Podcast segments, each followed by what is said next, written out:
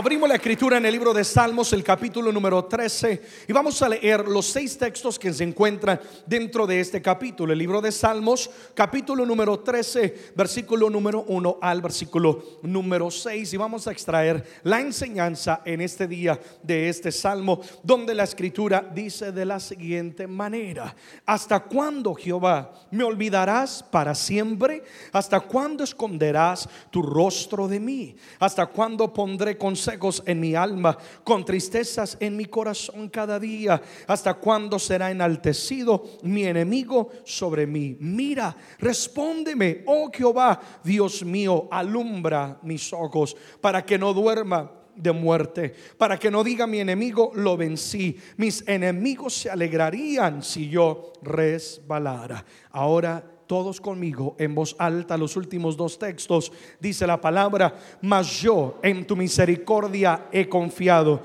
Mi corazón se alegrará en tu salvación. Cantaré a Jehová porque me ha hecho bien. Quiero compartirles hoy una enseñanza que he titulado No me ha olvidado. Alguien confiésalo en fe y dígalo conmigo, no me ha olvidado el texto que acabamos de leer, el salmo que escribe precisamente David en medio de angustia, huyendo de sus enemigos. Algunos teólogos dicen que a lo mejor lo escribe en el momento cuando está huyendo de Saúl, uno de los reyes, o su propio rey que quería matarlo, literalmente lo ha traicionado. Y en medio de la angustia, David comienza a sentir aquel presentimiento y dolor que cualquiera, o más bien muchos de nosotros en algún momento hemos vivido, el momento de la soledad o del olvido. Y en medio de lo que está viviendo y experimentando, escribe un salmo que nos abre una ventana a su corazón, a su vida. ¿Y quién de nosotros en algún momento no hemos dicho quizás Dios se ha olvidado de mí? Porque es fácil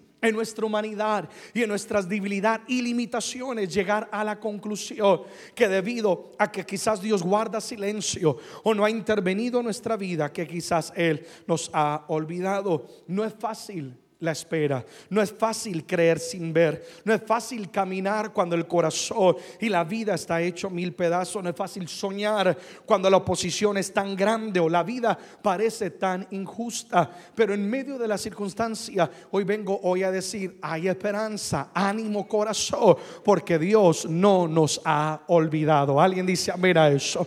Es más, díganlo una vez más conmigo, Dios no nos ha olvidado.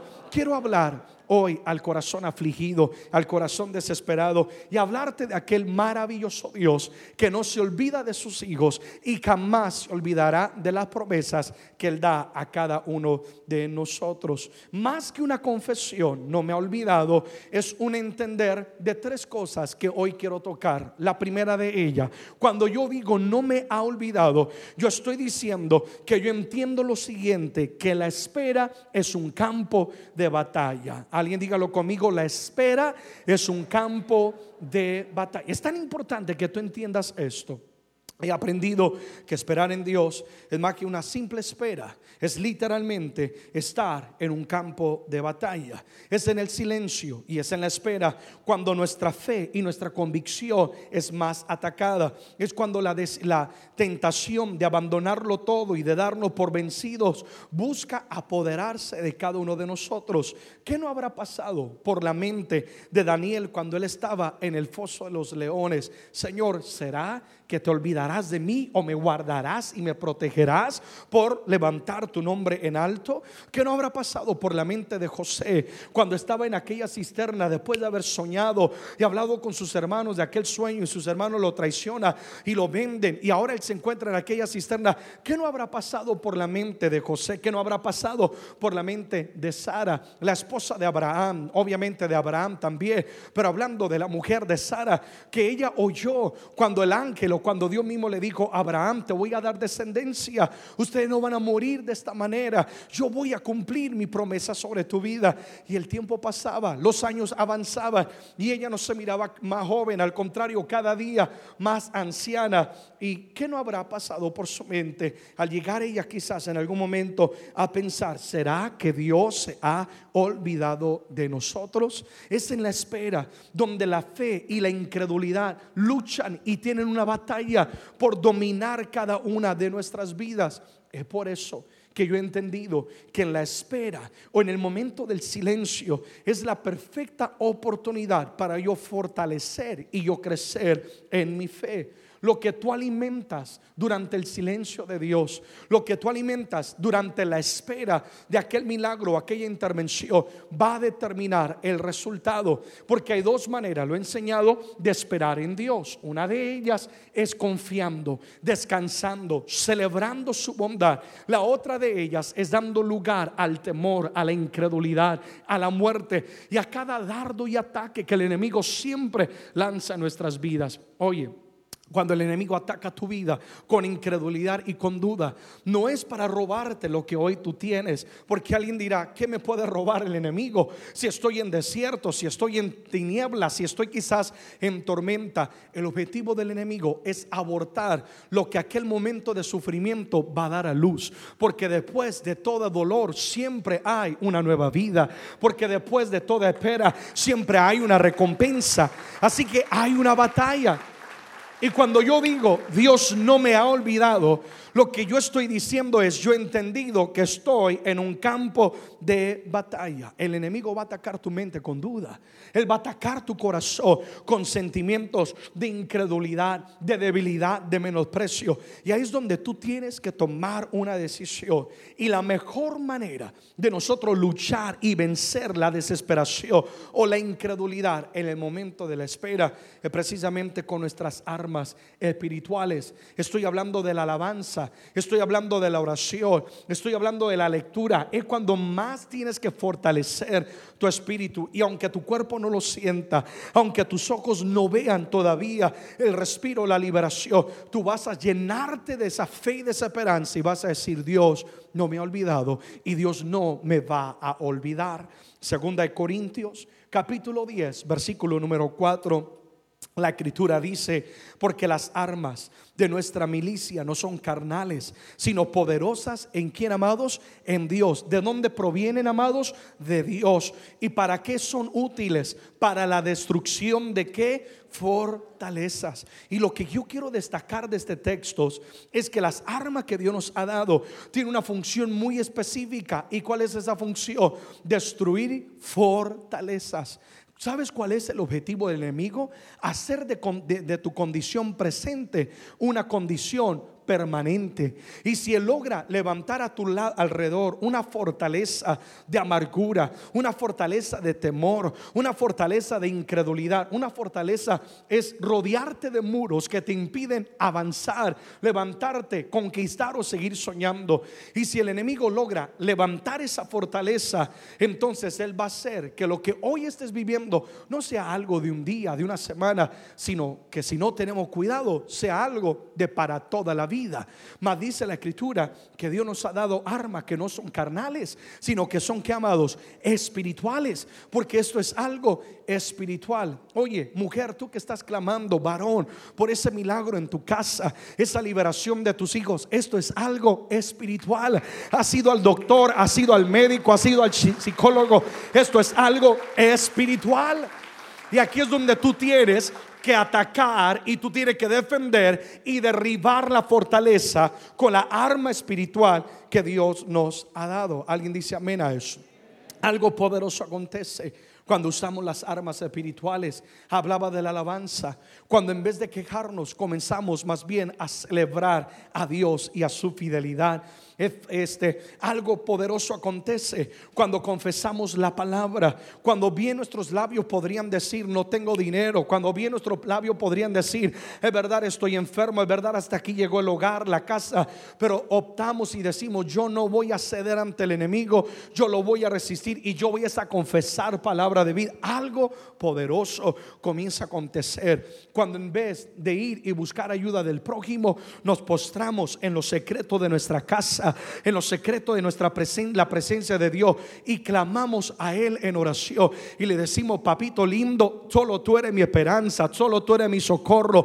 Algo acontece que cuando actuamos de esa manera, nuestras armas espirituales no solamente avergüenzan al enemigo, sino desatan los cielos, los abren a favor de cada uno de nosotros. El salmista leía en Salmos 13, donde él en los primeros versículos del 1, 2, 3 y 4 él comienza a decir, literalmente, mi alma está afligida, mi alma está angustiada. Y él comienza a decir, ¿hasta cuándo? Es como si estaría sentado él observando que el tiempo está pasando y no hay respiración, no hay respiro, no hay liberación. ¿Te ha pasado cuando alguna vez te has enfermado de noche o algún ser querido, un hijo tuyo se ha enfermado de noche y tú estás ahí y tú ves como la noche está avanzando o más bien la noche no avanza, sino que el reloj está ahí nada más como estático y tú estás mirando y tú estás diciendo, ¿hasta cuándo? ¿Cuándo volverá a amanecer? Ese era el corazón de David en ese momento. Y él está en aquel dolor, aquella angustia, él ya está observando que sus enemigos se van a alegrar, por eso él dice, mis enemigos van a regocijarse con mi derrota. Pero de repente algo cambia en el versículo 5 y el versículo 6, como si el Espíritu Santo viene sobre él y él reconoce una vez más, oye, yo no dependo de un hombre, yo dependo de Dios. Y él dice, todos conmigo en voz alta, mas yo en tu misericordia que he confiado, mi corazón se alegrará en tu salvación. Todos conmigo cantaré a Jehová porque me ha hecho que en tu misericordia, Dios. Yo he confiado en que tú no olvidas a ninguno de tus hijos y yo me voy a regocijar. Yo no necesito ver victoria para regocijarme. Es que es ahí el genuino corazón de un adorador que no importa aunque el gigante te menosprecie, aunque parezca ser eh, interminable la noche o la tormenta, somos capaces de levantar la mano y decir, yo me regocijo en el Señor, yo me regocijo en el Dios de mi salvación. Amén. Y él dice, te voy a cantar porque tú me has hecho que bien. En otras palabras, si Dios lo hizo ayer, Dios lo volverá hacer una vez más. Dios ya me ha hecho suficiente bien como para llegar a dudar en este momento. Dios me ha rescatado de tremenda cosa como para llegar a dudar de que Él también tiene el poder de darme una victoria más. ¿Alguien lo está entendiendo en este día? Dios ya te ha hecho bien y lo volverá a hacer una vez más. Apláudele fuerte a él. Lo que David está haciendo en ese momento, como que él entiende, oye, yo no puedo dar lugar a este pensamiento de abandono, a este pensamiento de soledad, o que Dios es distante a mí. No, no, no. Yo tengo que resistir este pensamiento. Y yo más bien me voy a fortalecer en quién? En el Señor. Santiago capítulo 4, versículo 7. Amados, miren lo que dice. Someteos pues a Dios resistir al diablo y ¿qué va a pasar? Huirá de vosotros. Sométete a Dios. Es decir, Dios, yo me rindo a tu voluntad. Yo no entiendo por qué pasa esto, por qué aquello, pero me voy a someter. Eres mi Padre, tú cuidas de mí. Sí o no, es lo que está diciendo. Y resiste al diablo. Haz tu parte y Dios se va a encargar de lo demás. Resiste al diablo también representa resistir aquellos pensamientos de muerte, derrota, venganza, menosprecio, soledad que vienen a agobiar tu mente cuando ves que no hay respiro o liberación, cuando ves que las cosas no cambian, resiste al diablo. Él quiere poner amargura y tú dices no gozo. Él quiere poner tristeza y tú dices no danza. Él quiere hablarte de muerte, tú dices no hay vida en el nombre de Jesús y tú resistes, tú estás peleando la batalla batalla. Amén. Y que dice la palabra que si resistes, el enemigo va a que a huir de vosotros. Va a venir la victoria sobre tu vida. Y el enemigo va a decir, no, este sí es un verdadero hijo, hija de Dios. Cree y confía en el Señor. Y el enemigo va a ir y va a buscar cualquier otra persona para atacar, pero no va a poder contigo. Resiste. Ciérrale la puerta a, todo pensamiento de derrota. Piensa lo que estás pensando, piensa lo que estás hablando. Y en medio de la circunstancia, habla a tu alma y a tu corazón, como el salmista decía. Y dilo: Yo voy a confiar en la misericordia de Dios. Yo voy a alegrar en la salvación de Dios. Te voy a cantar en vez de quejarte, porque Dios me ha hecho bien. Alguien diga conmigo: No me ha olvidado. Amén. Entonces, cuando decimos que Dios no nos ha olvidado, es porque hemos entendido que la espera es un campo de batalla y que ahí es donde yo estoy librando la batalla. Y si yo soy capaz de en la espera resistir al enemigo, si yo soy capaz de creer a Dios y en su palabra y en su promesa, yo voy a ver la victoria sobre mi vida. Amén, iglesia. Segundo, cuando hablamos nosotros de que Dios no nos ha olvidado, estamos diciendo que entendemos que Dios también obra en el silencio que Dios también obra en el silencio. Y esta es una palabra rema para alguien en esta noche. Dios también obra en el silencio. Si Dios permite algo, amigo y amiga, es porque detrás de todo hay un propósito. Dios no es Dios de casualidad o coincidencia. Si Él ha permitido algo en tu vida, por más que duela, por más que sea, eh, eh, eh, no, no podamos entenderlo, Dios detrás de todo, Él está obrando y Él sabe lo que Él está haciendo. Cualquier persona que no entienda lo que acabo de decir, diría, ¿y dónde estaba la protección de Dios? Cuando los amigos de, Daniel fueron echados al horno de fuego, que no Dios pelea por sus hijos, porque permitió que ellos lo honraron a Dios al no eh, arrodillarse ante la estatua del rey y ahora están en el horno de fuego. ¿Dónde está la protección de Dios? Cualquier persona diría, ¿dónde estaba la justicia de Dios? Cuando a José sus hermanos lo traicionaron, ¿por qué no lo defendió Dios? ¿Por qué no Dios obró en su vida? Porque no toda persona logra entender que Dios también también obra en el silencio. Y si Dios permite algo, no es que Dios no te haya olvidado. He knows what he's doing. Dios sabe lo que él está haciendo detrás de, de escena.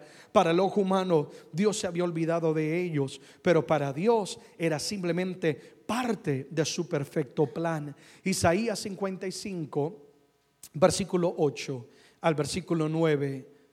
Dice, porque mi pensamiento no son vuestros pensamientos ni vuestros caminos mis caminos, dijo Jehová.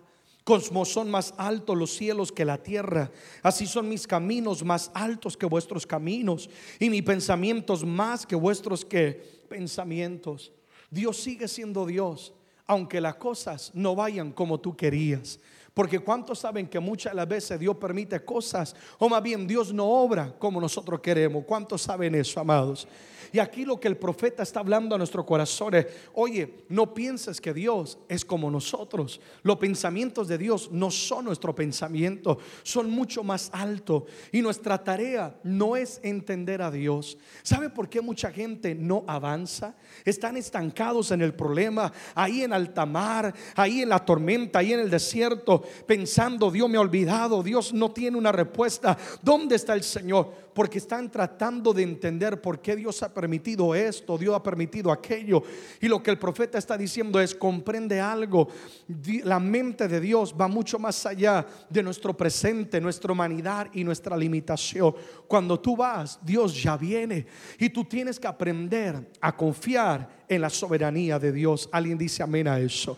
Que Dios tiene un plan perfecto, aunque duela aunque alguien dirá, pero pastor, ¿cómo puede Dios tener un plan perfecto si falleció tal persona, si mis hijos se salieron de las manos, si no esto y aquello? Es que muchas veces yo mismo como persona o como ministro no tengo una respuesta. Mi única respuesta es, voy a confiar en la soberanía de Dios.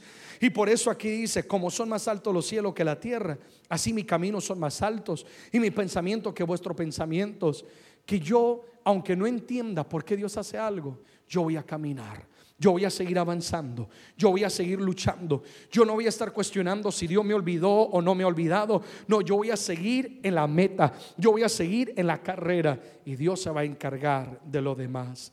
Cuando llega la noche, nos es imposible ver el sol, pero eso no significa que el, dejó, el sol ha dejado de existir. Y lo que pasa es que muchas personas, porque viene la noche o la tormenta, piensan que quizás a Dios las cosas lo sorprendieron. O quizás porque Dios no responde. Dios se olvidó, está demasiado ocupado. Pero yo quiero que entiendas algo y tengas paz en tu corazón. Dios sigue reinando, Dios sigue gobernando. Y Él va a mover las cosas. Él va a mover todo de una manera sobrenatural a tu favor. Vendrán tormentas, no lo dudes. Yo no pretendo decirte que no. Vendrán gigantes, vendrán fosos de leones, vendrán traiciones. Pero Dios cuidará de sus hijos. Y Él no va a permitir que el enemigo te destruya. Isaías 43, versículo 2, dice la escritura, cuando pases por las aguas, yo estaré contigo. Y si por los ríos no te anegarán o te ahogarán. Cuando pase por el fuego no te quemarás, ni la llama arderá en ti. Ahora yo quiero que captes algo de este texto. Aquí no está diciendo que Dios va a evitar el fuego, el río, la llama, no. Aquí lo que está diciendo es que aunque venga, Dios no lo va a prosperar. El enemigo va a venir en tu contra por un camino y por siete va a tener que salir huyendo. Y Dios va a usar cada una de esas circunstancias para manifestar su gloria. Alguien diga conmigo, Dios obra en el silencio. Amén. Y es lo que está diciendo aquí el salmista. Dios no va a impedir ciertas cosas. Es más, te son necesario y necesaria atravesarlo, porque ahí tú creces, ahí tú maduras, ahí tú cambias, ahí tú ves la manifestación del poder de Dios. Mas lo que Él está diciendo es, aunque venga, no te va a destruir. Al contrario, te va a hacer más fuerte. ¿Sí o no, iglesia? Cuando Dios permite algo, o más bien, yo he descubierto que el silencio de Dios también es un instrumento que Él usa para obrar su propósito en cada una de nuestras vidas. Tres cosas dentro de este punto. La primera de ellas es que nos encamina al destino. Si Dios guarda silencio y viene lucha, no es que Dios te haya olvidado, sino al contrario, Dios te está encaminando hacia tu destino. Porque muchas veces nos conformamos y nos ponemos muy cómodos y decimos, ya llegué, ya lo logré. Y el Señor dice, no hijo, no hija, yo tengo más para tu vida. Y por eso Dios tiene que permitir un poquito de sacudir, de fuego, de aguas, de dificultad, para encaminarte a tu destino. José dice lo siguiente ante sus hermanos en Génesis capítulo 50, versículo número 20. Vosotros pensáis mal contra mí mas Dios lo encaminó a bien para hacer lo que vemos hoy, para mantener en vida a mucho que pueblo. Lo que José le está diciendo a sus hermanos, si no conoce la historia, José ha sido traicionado, ha servido como esclavo, ha estado en la cárcel. Ahora, de una manera sobrenatural, José ha ocupado la posición de ser el segundo en comando y en gobierno de la nación más importante y poderosa del momento de Egipto. Y Dios usa a José y su sabiduría para que en los tiempos de hambruna eh, pueda haber alimento, no solamente para Egipto, sino las naciones alrededor. Y lo que José ahora, al darse el descubierto ante sus hermanos, porque ellos no podían identificarlo a José. Se miraba como una persona totalmente diferente, había crecido, se había desarrollado. Y ahora José le dice a ellos, ustedes me quisieron matar, ustedes me quisieron destruir, mas no se preocupen, Dios estuvo conmigo y lo que quisieron hacer en mi contra, Dios lo ha encaminado para bien. Pastor, que estás diciendo? Todo lo que el enemigo quiere usar en tu contra, si tú crees esta palabra, Dios lo va a usar a tu favor. Todo lo que el enemigo ha querido usar para destruirte, Dios lo va a usar para levantarte, para encaminarte a tu destino. Hoy en día le doy tantas gracias a Dios por luchas, dificultades que en mi vida he atravesado, que en el momento duelen, que en el momento uno llora y en el momento como humano uno dice, Dios, ¿será que me olvidaste? Pero hoy en día Dios usó todo eso para encaminarme a hacer lo que hoy en día tengo el privilegio de hacer. ¿Cuántos de nosotros hoy podemos decir, gracias a Dios que se cerró tal puerta, hoy tengo esto? Gracias a Dios que se fue tal persona, hoy tengo esto. Gracias a Dios por esto, ahora tengo esto. ¿Alguien lo entiende en este día? Dios sabe lo que Él está haciendo. Y en medio de ese silencio tú tienes que confiar, Dios está obrando y me está encaminando al destino. Ahora, segundo, sobre este punto, cuando Dios permite ese silencio, es porque Dios a través de esa circunstancia, segundo, Él nos quebranta y Él nos está transformando. Él nos está quebrantando y transformando. Oye lo que te voy a decir, Dios tiene grandes planes con tu vida. Grandes planes con tu vida. Dios tenía un propósito enorme con José ser nada más y nada menos que el gobernador de Egipto.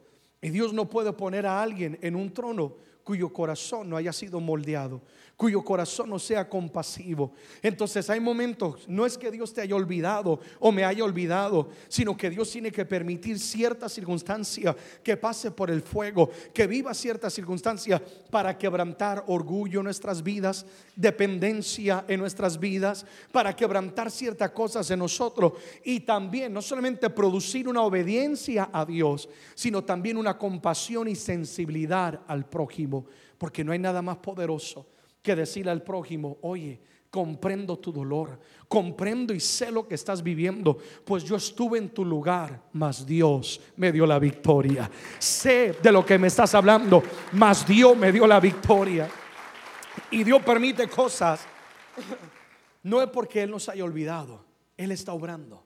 Y Él está obrando no afuera, sino la obra mayor que Él quiere hacer es dentro de nosotros.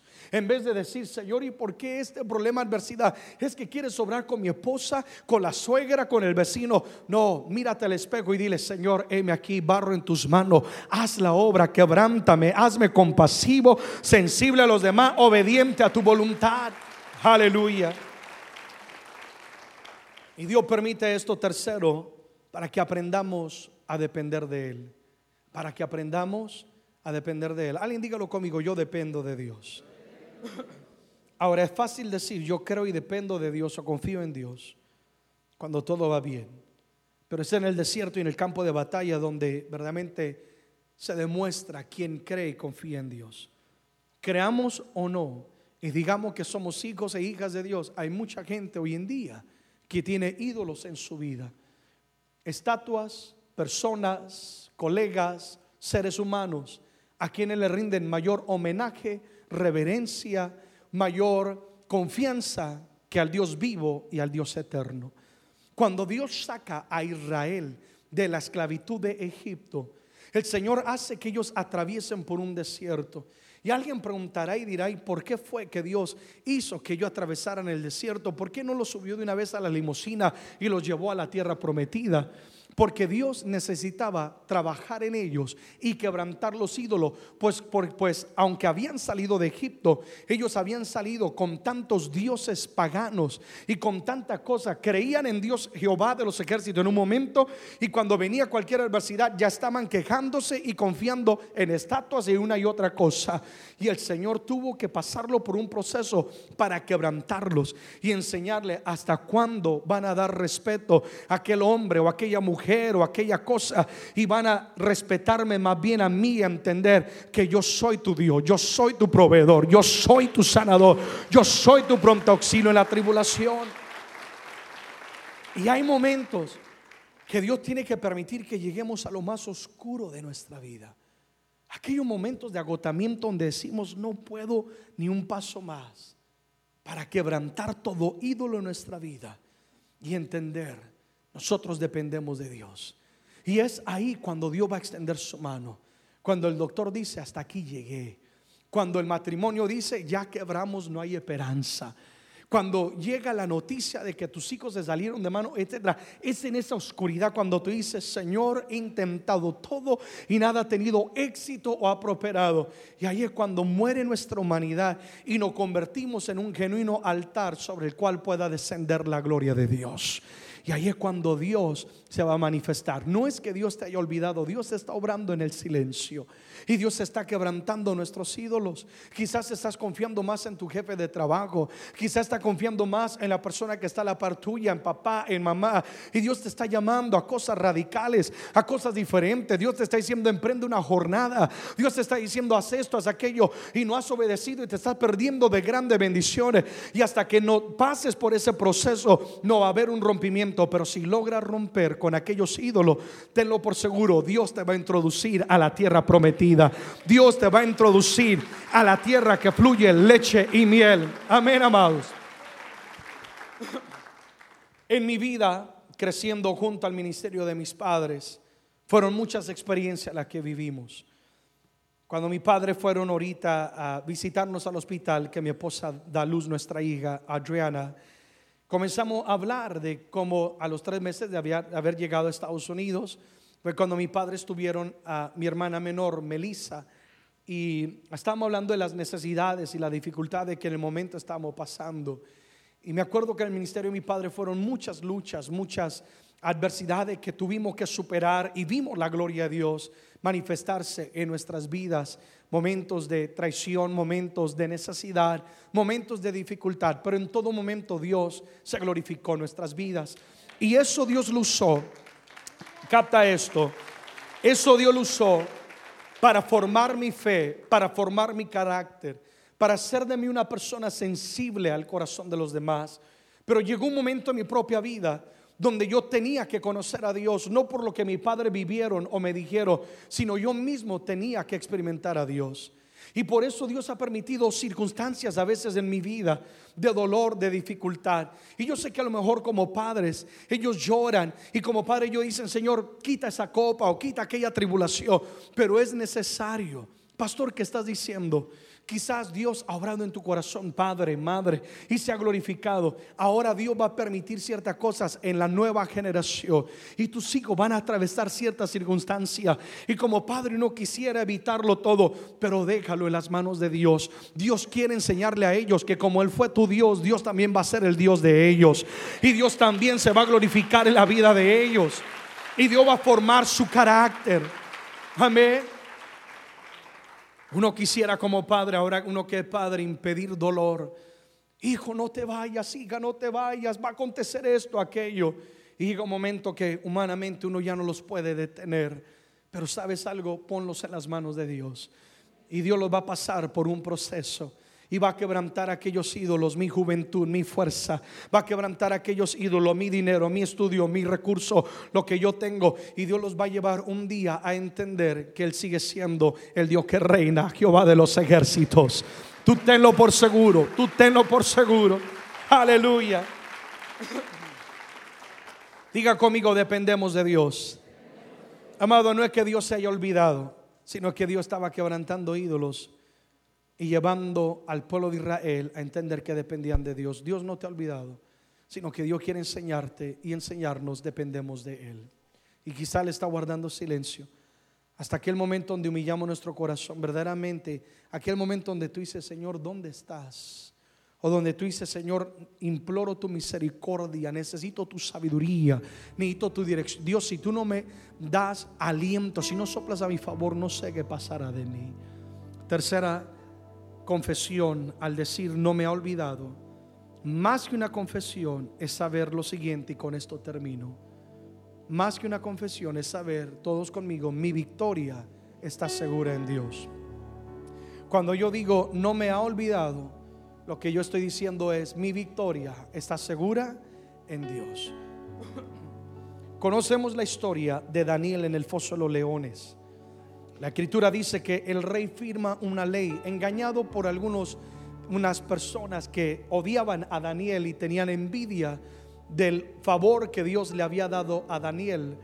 Y tenlo por seguro que en la vida a veces vamos a enfrentar adversidad provocada por la envidia que hay en el corazón de gente que ve como Dios te favorece, te honra.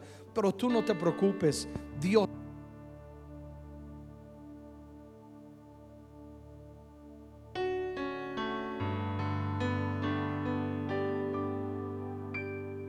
de ti si tú te mantienes en fe creyendo en su palabra. Entonces dice la escritura que el rey un día firma una ley donde esta ley decía nadie puede orar a sus dioses más de tres veces al día sin venir ante mí el rey. Y por supuesto Daniel dice la palabra que cuando oye que se firma el edicto, él dice, no me importa, yo no voy a rodillarme ante un hombre, yo voy a seguir buscando al Señor. Y Daniel procura lo que cualquier persona, o más bien lo que nosotros los hijos de Dios tenemos que hacer, honrar a Dios sobre todas las cosas. No vendió su principio ni su lealtad a Dios. Y Daniel comienza a orar y comienza a clamar. Y bien, los enemigos estaban observando todo lo que estaba aconteciendo. Entonces ellos van ante el rey y le dicen, rey, mira, Daniel, a quien tú amas, Daniel, a quien has puesto como un gobernante también, ahora él te está desobedeciendo. Tienes que, según la ley, mandarlo al foso de los leones. Y así le acontece a Daniel. Cualquier persona diría, Dios lo ha olvidado. Mas miren lo que acontece. Daniel capítulo 6 versículo 16 al 23. Vamos a leerlo detenidamente. Entonces el rey mandó y trajeron a Daniel y le echaron en el foso los leones. Y el rey dijo a Daniel, el Dios tuyo, a quien tú continuamente sirves, él te libre. Y fue traída una piedra y puesta sobre la puerta del foso la cual selló el rey con su anillo y con el anillo de sus príncipes para que el acuerdo acerca de Daniel no se alterase. En otras palabras, no había escapatoria. Luego el rey se fue a su palacio y se acostó ayuno. Eh, y se acostó, ayunó, instrumentos de música fueron traídos delante de él y se le fue el sueño. El rey pues se levantó muy de mañana y fue apresuradamente al foso de los leones. Y acercándose al foso, llamó a voces a Daniel con voz triste. En otra palabra, esperando no oír una respuesta. Y le dijo Daniel, siervo del Dios viviente, el Dios tuyo, a quien tú continuamente sirves, ¿te ha podido él librar de, librar de los leones? Entonces Daniel respondió al rey, oh rey, vive para siempre. Mi Dios envió su ángel, el cual cerró la boca de los leones para que no me hiciesen daño, porque ante él fui hallado inocente y aún delante de ti, oh rey, yo no he hecho nada malo. Entonces se alegró el rey en gran manera a causa de él y mandó a sacar a Daniel del foso y fue Daniel sacado del foso y ninguna lesión se halló en él, porque había confiado en quien amados en su Dios. Apláudele al Señor. Porque había confiado en su Dios. Lo que Daniel le responde a su rey es, Dios sabe que yo no he hecho nada indebido. En otra palabra, Daniel está diciendo, yo confío en la justicia de Dios. Y yo confío que Dios no me ha olvidado en este foso, sino que detrás de todo, Él tiene un propósito y yo voy a ver mi victoria. Y por eso fue que Dios visita a Daniel, envía a su ángel, tapa la boca de los leones. Dice que no se encontró ni alguna lesión. Yo me imagino que no encontraron ni un pelo de los leones eh, eh, en la vestidura de Daniel. Ahora, la escritura dice que los enemigos de Daniel inmediatamente fueron tomados presos y echados al foso de los leones. Y dice que no habían entrado todavía cuando los leones los devoraron. No es que los leones no tenían hambre, tenían hambre. La diferencia fue que el ángel de Jehová estuvo ahí acampando alrededor, aquel del que le teme y lo va a defender. Amén. Dios es quien va a hacer la diferencia en nuestras vidas. Dios no te ha olvidado. Esto es entender y confiar. Mi victoria está segura en Dios. Y así el mundo sea injusto. Así me lancen al olvido. Y como Daniel digan que muere en el foso de los leones, la historia no termina cuando el diablo quiere. Dios tiene la última palabra. Dios sabe lo que le está haciendo. Óyeme, no pongas tus sueños en el foso de los leones a que sean devorados. No pongas tu matrimonio en el foso de los leones. No pongas tu ministerio. No pongas tu vida. No pongas lo que Dios puso en tu corazón en el foso de los leones a ser destruido. No. Dios sabe lo que Él está haciendo. Y tú vas a confiar y tú vas a decir, Señor, yo sé que tú me vas a guardar. Y yo sé que tú me vas a dar la victoria. Tú vas a ver victoria de parte de Dios. Alguien diga conmigo, Dios no me ha olvidado. La escritura dice que Dios envió su ángel en el momento oportuno y tapa la boca de las bestias. Dios no se olvida de sus hijos, sino que cuando nosotros creemos en Él, Él activa ángeles a favor de nosotros, nuestra familia, nuestras vidas, nuestro ministerio, para tapar la boca de las bestias. Daniel se convirtió en un testimonio viviente del poder de Dios. Sus enemigos fueron echados al foso de los leones. Y tú de la misma manera serás un testimonio viviente del poder de Dios. Hace como un momento acabo de decir, Tú dirás, yo estuve en el mismo lugar. Yo un día estuve en el foso de los leones, un día estuve en el desierto, un día enfrente al gigante, mas Dios fue la diferencia. Y Dios no me olvidó. El Señor rescató mis hijos, el Señor rescató mi casa, el Señor rescató mi salud. Amén. Dios honra lo que le honra. Pongámonos en pie, por favor, amada iglesia. Yo hablo a quien dice, pastor, me siento solo. Me siento quizás olvidado. Hablo no solamente a la congregación presente, sino a la congregación en internet y por tantos medios. Dios no te ha olvidado. Aguarda corazón, que respiro y liberación vendrá. salmista dijo, mas yo en tu misericordia he confiado y mi corazón se alegrará en tu salvación. Cantaré a Jehová porque Él me ha hecho bien. Y es lo que hoy decidimos nosotros hacer. Hoy decidimos, Padre, en vez de quejarnos, angustiarnos, en vez de lamentarnos, vamos a levantar ante ti nuestro corazón, nuestras manos, nuestra vida. Vamos a depositar todo lo que somos y vamos a confiar. Dios no me ha olvidado y Dios no me va a olvidar. Yo voy a ver la gloria de Dios. Dios sabe lo que le está haciendo. Dios está obrando. Alguien diga conmigo, Dios está obrando. Alguien diga conmigo, Él va a cumplir su propósito en mi vida. Cerramos nuestros ojos y oramos, Padre, gracias. Pues tu palabra habla a cada uno de nuestro corazón. Y yo sé, Padre, que estamos hoy, algunos, específicamente en un campo de batalla, luchando la fe con la incredulidad, la esperanza con la desesperación, el mañana, Padre, con el presente. Y hoy nos paramos en la brecha para decir, no daremos lugar al enemigo tu palabra dice, resistir al diablo, huirá de vosotros. Hoy resistimos a todo pensamiento de muerte. Hoy resistimos a toda palabra de maldición. Y te decimos, confiamos en tu cuidado. Te decimos, confiamos en tu soberanía. Confiamos en tu palabra. Señor, que tú estás a favor de nosotros. Señor, tú obras aún en el silencio. Yo pido que la fe de tu pueblo sea aumentada para creer esa palabra que tú transformarás lo que el enemigo quiere usar en nuestro contra, Señor, a favor nuestro. Que cada circunstancia está acercándonos a nuestro destino. Si se cerró una puerta, tú abrirás mejores puertas. Si alguien se fue, tú sabes lo que estás haciendo, Dios.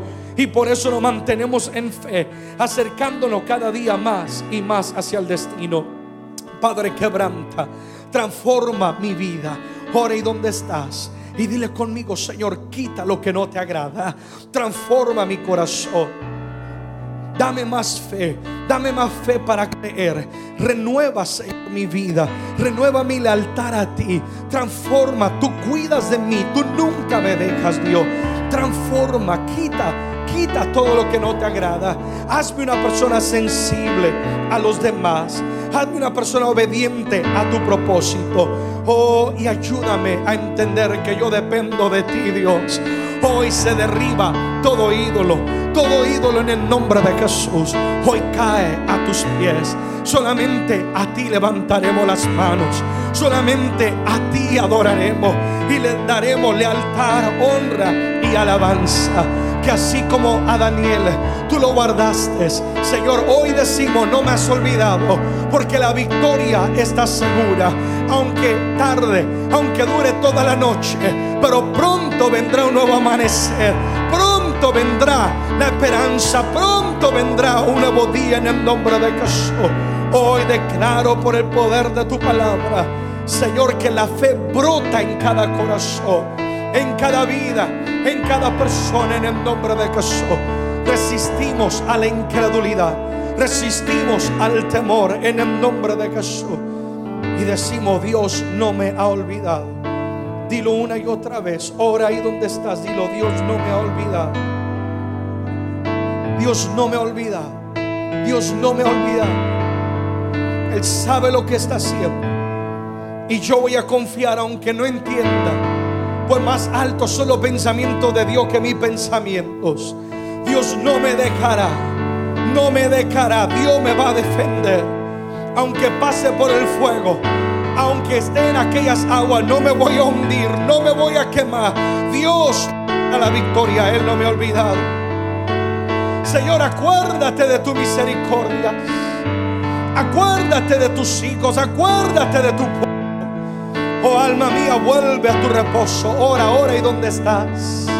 Alma mía, vuelve a tu reposo. Dios te ha hecho bien, te hará bien una vez más. Señor, enséñanos a confiar. Enséñanos a confiar. Enséñanos a descansar en ti. En el nombre de Jesús. En el nombre de Jesús. Dilo conmigo, es en el nombre de Jesús. Que hoy nos acercamos ante el trono de la gracia confiados que hallaremos el oportuno socorro. Dios no se ha olvidado de nosotros. Recibo nuevas fuerzas. Recibo hoy un espíritu nuevo para levantarme, para avanzar.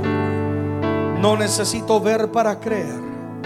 Yo creo en Dios. Y yo celebro su bondad. Celebro su fidelidad. Dile, Padre, gracias por la obra que estás haciendo. Porque aquí en la espera aprenderé a creer y a confiar. El enemigo hoy es derrotado. Vamos, dilo, renuncio a todo pensamiento contrario a tu propósito, a toda fortaleza que quiere rodear mi vida, sea quebrantada Ahora en el nombre de Jesús, ayúdame a confiar que aunque guarde silencio, tú estás obrando. Y dile, obra en mi Dios. Y te doy gracias por la victoria que tú me das. Como tapaste la boca de los leones, así tú me protegerás de todo mal. En el nombre de Jesús doy gracias. Amén y amén. Alguien apláudale fuerte al Señor con todo tu corazón. Amén.